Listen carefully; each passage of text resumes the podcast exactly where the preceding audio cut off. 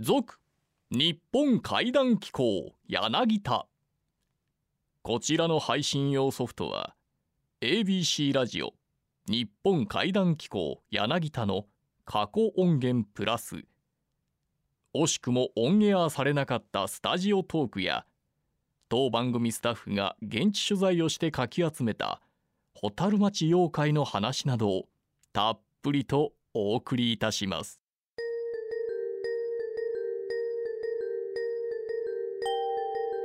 よくよく考えたら私この妖怪に人生の大半を奪われてきたなと思う妖怪が実はいたことを発見しまして、皆さんこんな経験ないですかっていうのがお二人に聞きたいんですけども僕はいつもあるんですよ。親のお葬式やってるのにとか友達の結婚式やのにとか子供が生まれる時やのに僕の頭の中では全く違うことを考える時があるんですよ。これ妖怪なのにってどうやろうね。なのに。葬式なのに。結婚式なのに。若い時デートしてる時なのに。なのに。あ全くお前こんなこうんごめんやで。もうこれほんまになのにに僕が悪いわけじゃないね。これ妖怪なのにになのにがね。やらやられてたんや。のせいやね。うん。あはい。僕ねほんまにねあの若い時とかねデートしてる時やのになんか違う仕事のこと考えたりうん。ちょっと違う女性のこと考えたりとか 親のお葬式はないにしても、うん。まあいわゆる法事なのに全く違うこと考えたりちょっとやらしいこと考えたりとかえ これ妖怪のせいやと。僕特にねあの法事とかお葬式ね、はい。ほんまにね前も言ったかもしれないですけどほんまに泣けないっていうか全然違うこと考えてしまうのよ。普通は絶対その人のこと考えるやんうん。これは多分な俺妖怪のせいやと思う。妖怪なのに。妖怪なのに。勉強せなあかん。仕事せなあかん。原稿書かなあかんのにあそれはわかる。あテスあトテステスト勉強せななあかんのに。なのに漫画読んでまう。漫画読んでまう。掃あ除ーする。寝てしまう。はいはいそれは起きなければダメなのに。なのに。寝てしまう、はい。これ妖怪でしょ。そうですね ほんまや。いますね。俺絶対妖怪やと思うね明日仕事なのに仕事なのに。なう。んで？お酒飲んだらあん。かんのに。はい。ちょっと一杯とかね。うん。うんうんうんいますね。いますわ。禁煙とかも絶対そうでしょ。僕禁煙なのにはねもうだいぶ救われてるんですよ。ダイエット中ななのにのに。とかこんなこと言うたらあかんのに。なのにもういらんこと言うたらあかんって分かってるやん。出るのにうなんのに。でもやっぱり言わんと気済まへんって。あれ全妖怪やねん。そう分かってんねん。家帰って反省すんやもん。いるいる。なんであんなこと言うたやろと、うん。いるいる。でもこれ受けてる時もあるやん。その時わってみんな笑ってる時あるやん。周りで。はい。なんかその人の言うたかんこと言うてはい。その人は怒ってんねん。一生俺は恨まれんねん。恨まれるのに俺言うてしまうねん。な受けてまうねん。うん。なんでやろな。なんででしょうね。絶対俺妖怪やと思う。ほんまや言われたらいるわ。妖怪やと思う、はい。これは妖怪のせいやと思う、はい。千と八妖怪妖怪不謹慎妖怪なのに。というわけでこの後は ABC ラジオ日本怪談機構柳田。第35夜の放送音源をお聞きください。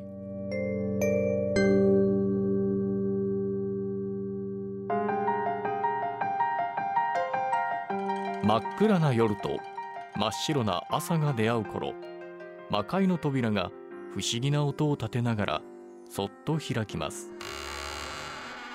ゆっくりとゆっくりと扉の中へ足を踏み入れてみてください。日本怪談機構柳田。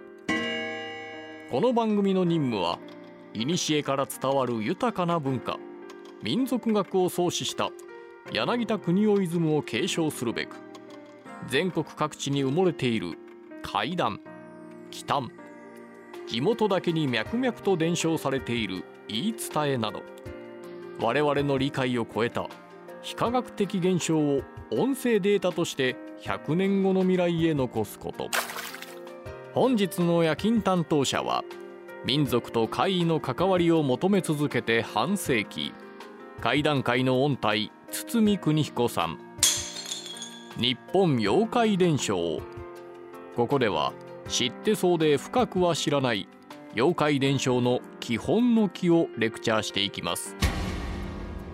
本日のテーマは平成の怪談会を牽引した中山一郎さんと木原博勝さんの共著で J ホラーブームに多大なる影響を与えた現代の百物語新耳袋を徹底解説。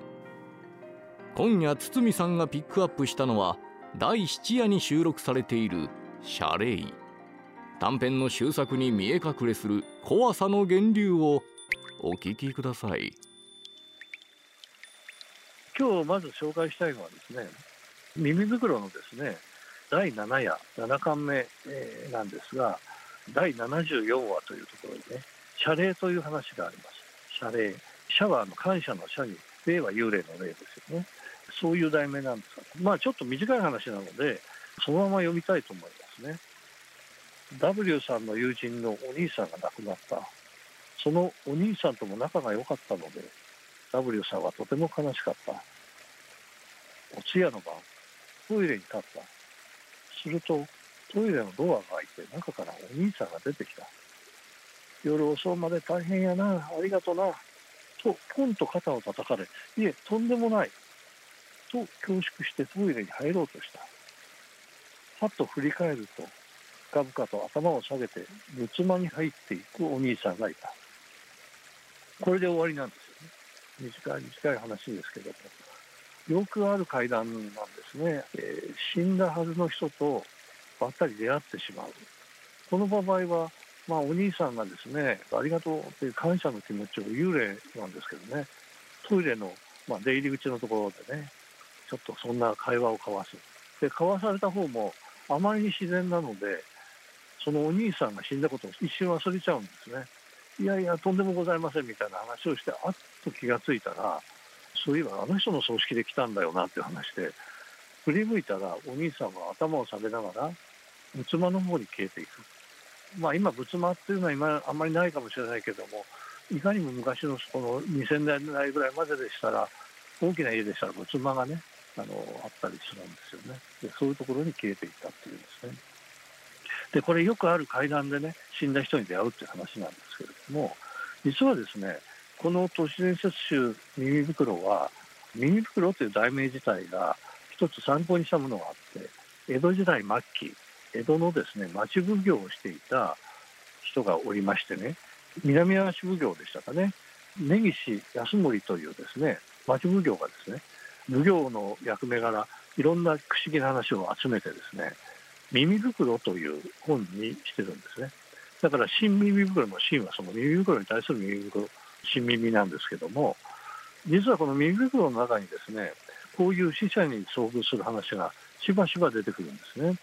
例えばですねこの耳袋の中にですねある話の中を拾っていくと牧野五冠ですかねえー幽魂を目の当たりに美智子と幽魂は遊ぶ魂と書きますが江戸の真ん中のど真ん中のですねお茶の水というところありますがそこのには湯島の聖堂という大きな儒学の学校があったんですね。ある侍がその学校の前に橋がかかってるんですが聖堂なんでねあの聖という字を書くんで聖橋という今でもありますね。で聖橋を渡ってる最中に向こうから知り合いのお侍さんが来て「おうしばらくぶり」みたいな話を橋の上で交わして別れるんですね。で橋を渡りきったあたりでそういえばあいつ死んどったなっていうことに気がついて振り向くともういないっていうね。まあよくあるパターンの話ですけども橋の上で死者に遭遇するというね。これとも怖い話なんですよこれはあの実は耳袋と新耳袋非常に近いところがあってもうすでにこの江戸時代末期からこんな話がね世間話として伝わっていたんですね。だから現代都市伝説において実は非常にこういうネタは古いということなんですがもう一つですねこの耳袋からこういう話を紹介したいと思うんですが同じく耳袋末期の多いですね。幽霊なきとも決し申しがたきという話があってですね。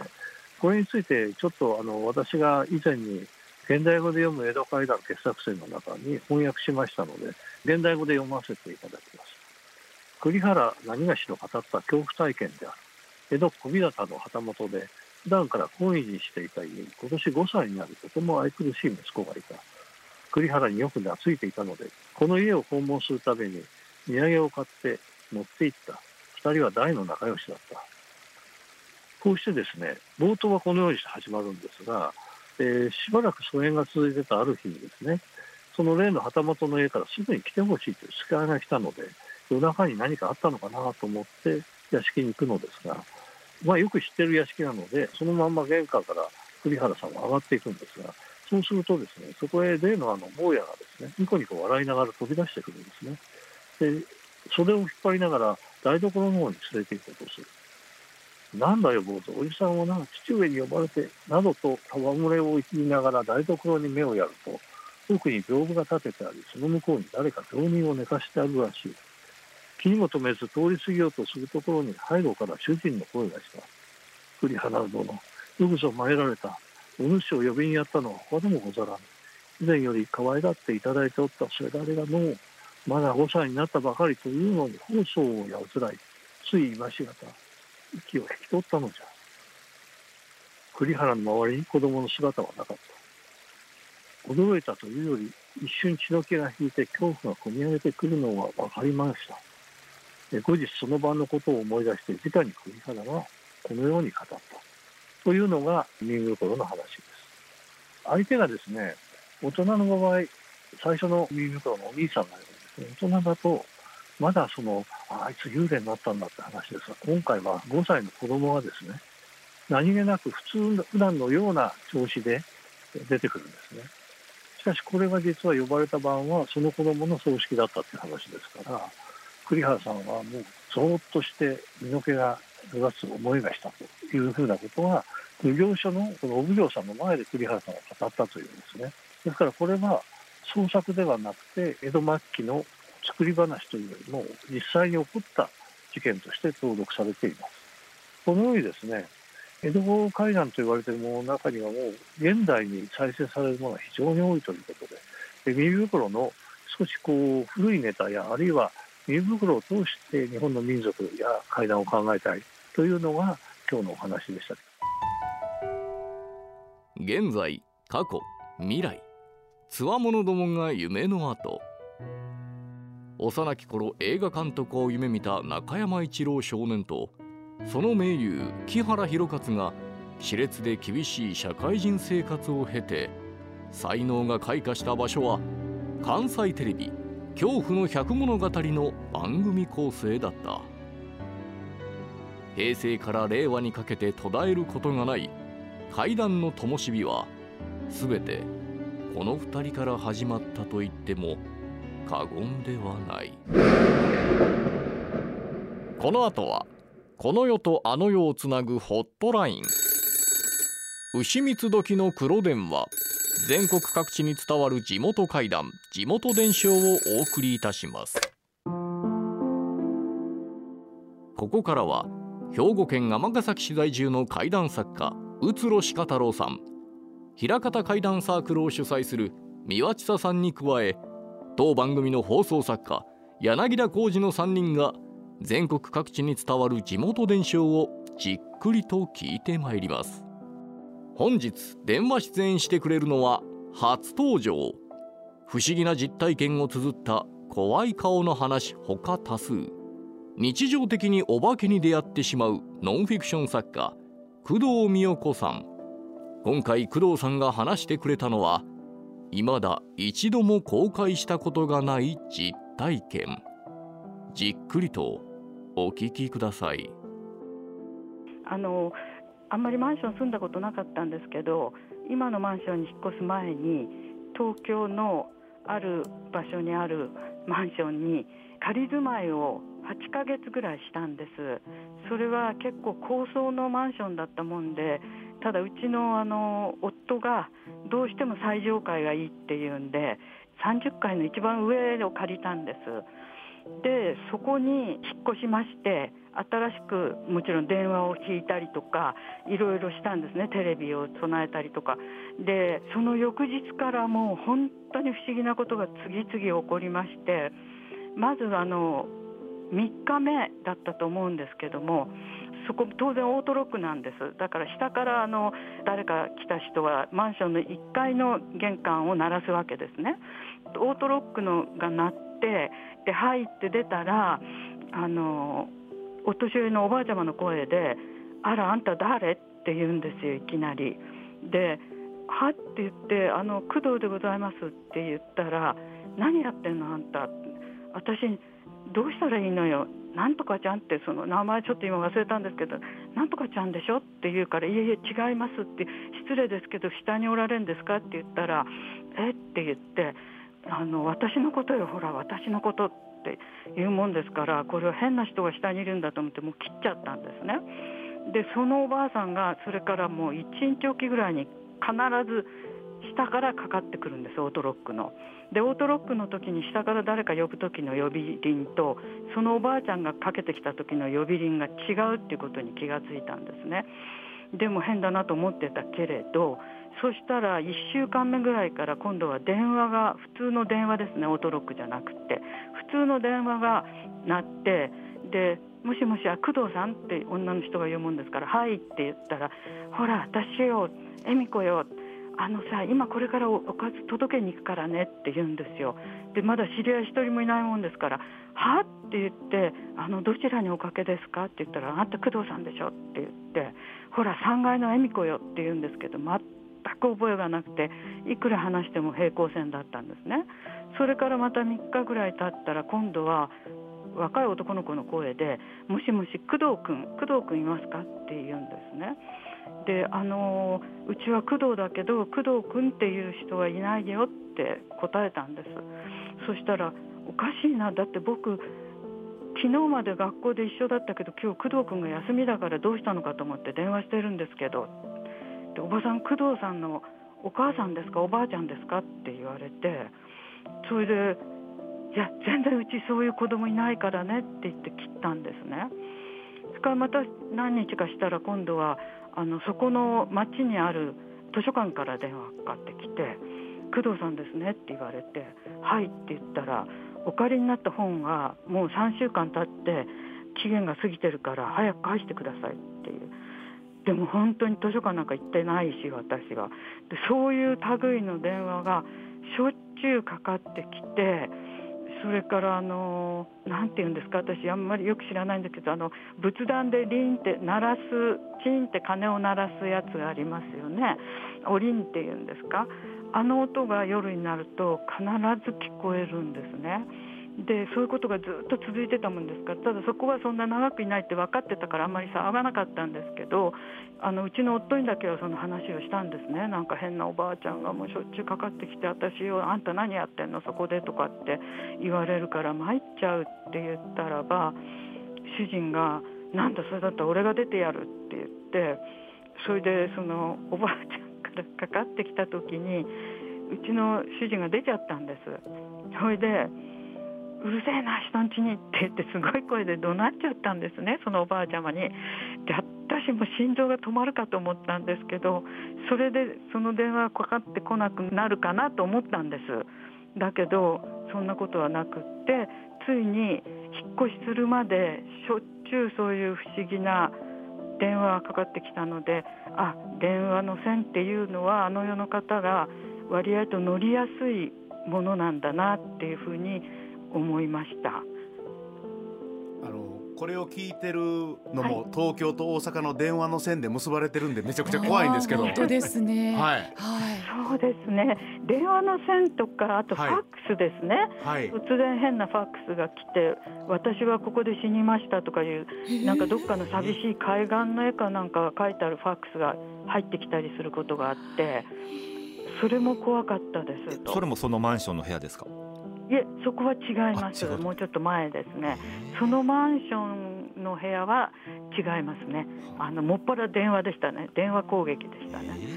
ああとあのあれです。ベランダからはい。ちょうど下の景色が見下ろせてすごく綺麗なんですけどはい。ある日あの手が見えたんですね。あのベランダにグリーンのセーターを着た肘から上だけの手がちょっとベランダの下から見えたんですか？ベランダからぶら下がってんです手が。そうなんです。それでもう私も怖くってそれ以後絶対ベランダに出るのやめましたけどあの本当に素晴らしい景色なんですけども多分そこから自殺した方がいたんじゃないかなというふうには思いました。ちなみにあの工藤さんが8ヶ月間住まれてた家ははい。新築のマンションなんですか？高層。い違います。古いマンションなんです。あしかもそういうなんていうんですか？あのいろんな人に貸しているマンション。賃貸専用だと思います、はいははい、130平米か。うん。とっても広いマンションでした。うん。この電話をつなぐ前に一番最初に電話した時も、工藤さんの電話はご自宅なのにバリバリ言ってたんですよね。本当にいやそれはなんかあの不思議なんですけど、はい、お化けの取材とかで新聞記者の方とかはい。見えたり、うん。お電話したりとかすると必ずなんか電話がバリバリ行ったりうん。それからへ新聞社の照明がついたり消えたりとかしょっちゅう言われます。いやごめんなさい。いや私全然本当 本当にこの話は本当ですよね。はい三輪さんとうつろさんもはいよくおられて聞いてまねした。はい、ありますね。音が割はいれてました、はい。えそうですか？はい、すいませんごめんなさい。いや全然大丈夫です。今は大丈夫ですよ。はい今大丈夫ですか？今大丈夫です。あよかった。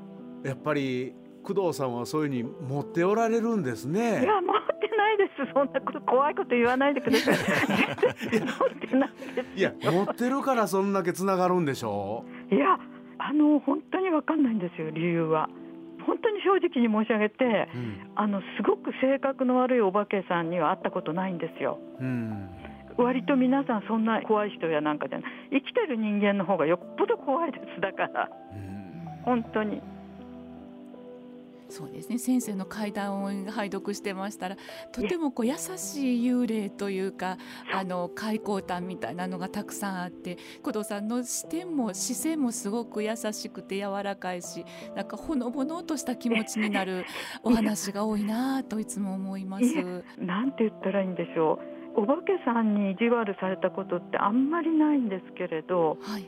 すごく具合悪くなってうなされた時があってはいそれはなんか生きてるある方なんですけどなんか逆恨みでなんかあった人なんですけどね。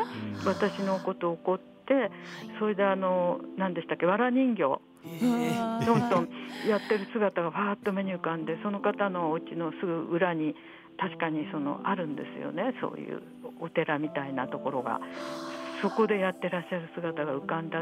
でも生きてる人なんですよそれは。亡くなった方がそんな悪いことしなかったです。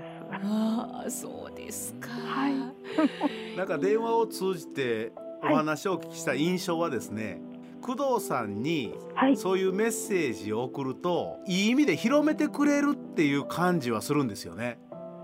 ああのねはい。それは昔あの川端康成先生のはい。奥様とはい。割と親しくさせていただいてた時があったんですね。はい。ただ川端先生の奥様がうん。あなたはうん。そういう人たちが来るタイプの人だけどもそういう人が来たら私は何もできません。お役に立ちませんからね。お引き取りくださいってはっきり言いなさいよって言われました。へあの般若心経のあのそうですあいただいた時ですね。ああそうですすか。そうですだからそう言われたからそう言おうとは思ってるんですけども、はい。見える時に申し上げたりしたことはありますけども、うんあのなんかかわいそうじゃないですかせっかくねうん来てくださったのに来てくださってるのに。とにかくそれがでもこの世の人かあの世の人かわかんないですよね。はい。そのなんて言ったらいいんでしょう。あの今住んでるところの買い物とかで時々出ると必ず見るおじいちゃんがいてうん。あこのおじいちゃんよくいるなと思ったんですけど必ずある一つの曲がり角のとこに立っておいでおいでをしてんですよ。はい。そのおじいちゃんが。うん。で最初はおじいちゃんの知り合いがいるのかなって思ったんですねおいでおいでしてるから。はい。で誰もいないんですよ。いないとこでいつもしてるんですよ。である日ああの人この世の人じゃないんだと思った日本怪談機構柳田では全国47都道府県にお住まいの皆様からの地元だけで伝承されているちょっと昔のお話をお待ちしております。宛先は郵便番号530-8013 ABC ラジオ日本怪談機構柳田。メールアドレスは怪談アットマーク ABC1008.com 怪談アットマーク ABC1008.com その際には必ず連絡がつながる電話番号を明記してください。あなただけが知っている不思議な話を100年先の未来へ残してみませんか？日本怪談機構柳田もいよいよ終盤。全国各地から寄せられたお便りを時間の許す限りご紹介してまいります。こんなお便りいただいております。千葉県30代女性。リアタイで聞いています。リアタイ。すごいね。リアタイで聞いてます。私の地元千葉県市川市の市川市役所の斜め向かいにある場所は令和の今も人がたくさん往来する街中にもかかわらず手つかずの状態で柵に囲われている小さな森通称八幡の藪知らずがあります。大きさは18メートル四方100坪ほどの森のような竹やぶなのですが江戸時代から当時の名所案内ガイド江戸名所使いでは一度入ると出られなくなる。入るとただりがあるとされている禁足地として取り上げられています。皆さんは禁足地へ足を踏み入れた経験はありますか？ということです。知ってます？八幡の。いやもちろんはい、うん。僕も行ったことありますよ。水戸黄門が入っありますたってね。そうそうそうそうそう。そう僕も東京に住んでた時近くで市川市じゃなかったんですけど僕葛飾に住んでたことがあるんではい。行きましたよ。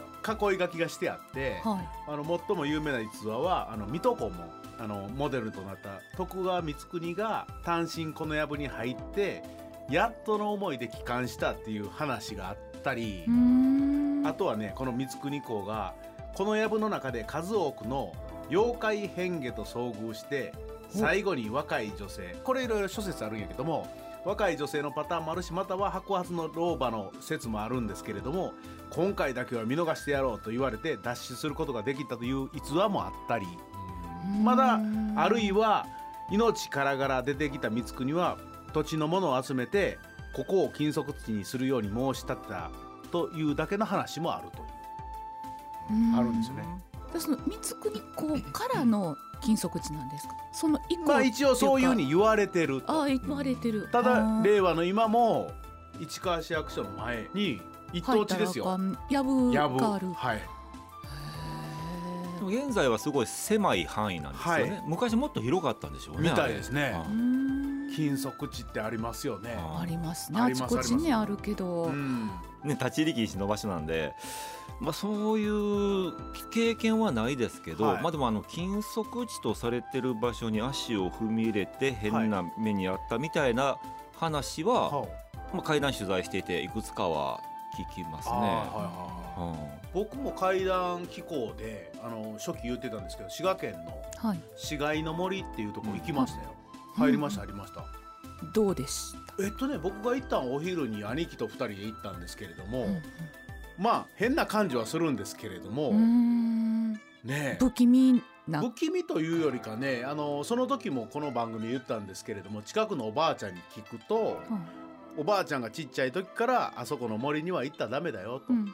伝承では、まあ、いわゆる処刑地だと。言われてるって言われてこうほんまに竹やぶで囲まれててね中入れるんですよ今も。入ったら石碑が一つあるだけで。まあおそらくやってたんだろうなっていうようなとこです。ちゃんと石碑も立ってたりししますしね。はい。はい、ただ僕はそこに入ったからといって何もなかったです。うん。はい。禁足地って言っていうのも僕正直言って分からずに行ったんですよ。あ知ってて取材で行かはったのではなく、たまたま行ったたま場所が。たま行ったらあったっていうような感じです。うーん。はい、普通に入れたんですねそこは。入れましした。口が一つだけ開いてるんですたよ。あ一つだけ開いてて道があって、はい。お旅所っていう石碑があって、はいどうやら近所の方に聞くと年に1回の春祭りでおみこしがそこに来るらしいんですよ。うんでおみこしがぐるっと一周して休んでまた出ていくところで年に1回地元の方も入られるみたいです。うん。はい。そういうことはあるみたいですよ。ううん。ただ本当に周りは田んぼだらけのところで森があるというこの千葉県のパターンとよく似てますね。金属地ね。まあ何かがある場所なんでしょうね。きね。そうですまあ、昔は結構そういうとこもあったんでしょうけどもう今はあんまりでもねうん。ほんまに入っちゃダメですよみたいなのはないでしょうね。まあなんかすごい危険があったりとかね、うん。なんか送電線の鉄塔があったりとかなんかそう,、はいはいはい。そんなんではもちろんあるでしょうけど、うん。なんていうんですかねその宗教的な意味であったりとか、そういったものはやっぱり減ってはきてるんでしそうょうね。なんですよね。あのうちの番組のまあ趣旨でもあるんですけども地元の伝承っていうのは、はい。そこにずっと住んでるからこそ伝承されてるものであって、はい。だんだんこういうふうに文化が進んでいくとですねうん。伝承の口伝いがなくなっていくんですよね。そうですね。はい、でなんとなくその市街の森もそうなんですけれどなんとなくのネットの情報からネットの情報に行くんではい。だから僕みたいに現地に行ってどうのこうのっていうのはほとんどほんまはないんですよね。うん。はそうです。ネット情報はうん。それだけでそうかって思ってしまうとちょっとやっぱり危険っちゃ危険でね。やっぱり行ってみたらえ全然ちゃうやんみたいな こともあったり調べてみたらえ違うやんみたいなこともいっぱいあるので。そうなんですよね。ううん大体昔何々があった場所っていうのは、まあ、こんな怪談番組やってるものが言うことじゃないですけども、うんまああんまり行ったらダメですよね。そうですね。まあまあ 基本行かないに越したことはない。思いますよ。はい、そうです。だから禁足地なんであって。そうなんですよ。うん金行ったらあかん属地ってからねね絶対ねその訳があるわけですよ。はいはい。昔から行ったらダメだって言われてることですからね。うんうんうんでそこに行くっていう方のがおかしいんですよ。まあね。はい、だからなんとなくこう口から口への伝承で押さえとけええものをね、うんうんやっぱり入っていけないところとかありますよ。うん。うん。その理由ははっきり分からなくても、うん。その安全性とかなんとかっていう立ち入り禁止っていうことではなくはい、禁足地っていうのは何か目に見えない何かがあるんでしょうっていうことなのではい、近寄らん方がいいっちだってゃいい10年単位とか100年単位じゃないんですよ。もっとですよ。そうですよね。200年300年単位ですよ、うん。その滋賀県の市街の森のとこだって、うん織田信長が住んでた頃のうん安土城が見えるところの森なんですよ。でち近くのおばあちゃんおじいちゃんに聞いても昔から入ったらダメだとうんうん。言われて育ってきたと。うん。うん。理由自体がもう忘れられてあのねなくなってるんだけど、はい。でも何かがあったからそうなってるんで。そうです。ほんで、うん。田んぼしてるおばあちゃんに「うん。いや実は噂ですよ」って言ってあの近くに住んでるんで気悪くしないでくださいねっつってなんか織田信長さんがこういうことをやってた場所って聞いたんですけどって言ったら「そうみたいよね」って言わはった。ううん。んだからそのおばあちゃんもそういうふうに聞いてるうんうん、でもだからそういう場所だったって聞いてるから余計行ったらダメですよと。